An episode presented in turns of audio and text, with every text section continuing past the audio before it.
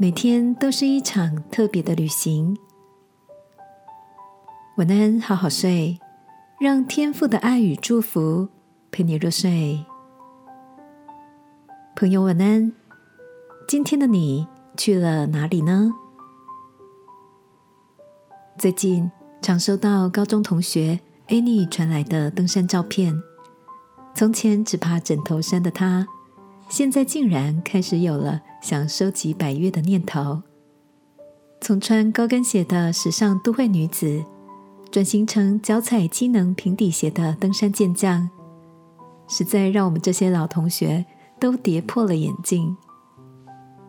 艾妮说，她发现这几年体力有明显的衰退，开始想转换一种不同的生活方式。没想到跟着同事去走步道登顶。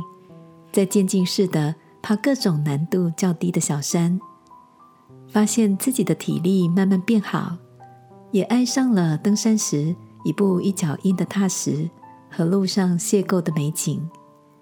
最大的收获就是，他开始像个旅人一样，懂得计划、珍惜每一天的时光，像登山一样，全力以赴的投入生活，累积充实的日常旅程。听着老友分享的心路历程，我想起耶稣的门徒彼得，也曾经以客旅的身份比喻我们在世上的生活，就像圣经的诗篇所形容的：“我在世寄居，素来以你的律例为诗歌。”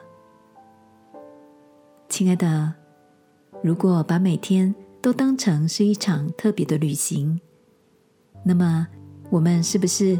就会收起流连在过去、未来的漫不经心，更多的投入在每一个当下。今晚，让我陪你一起来到天父面前，求他使我们成为一个专注生活的旅人，在时间的流转中，依着他的指引，创造喜乐的风景。亲爱的天父，我愿专注感受每一个生命时刻。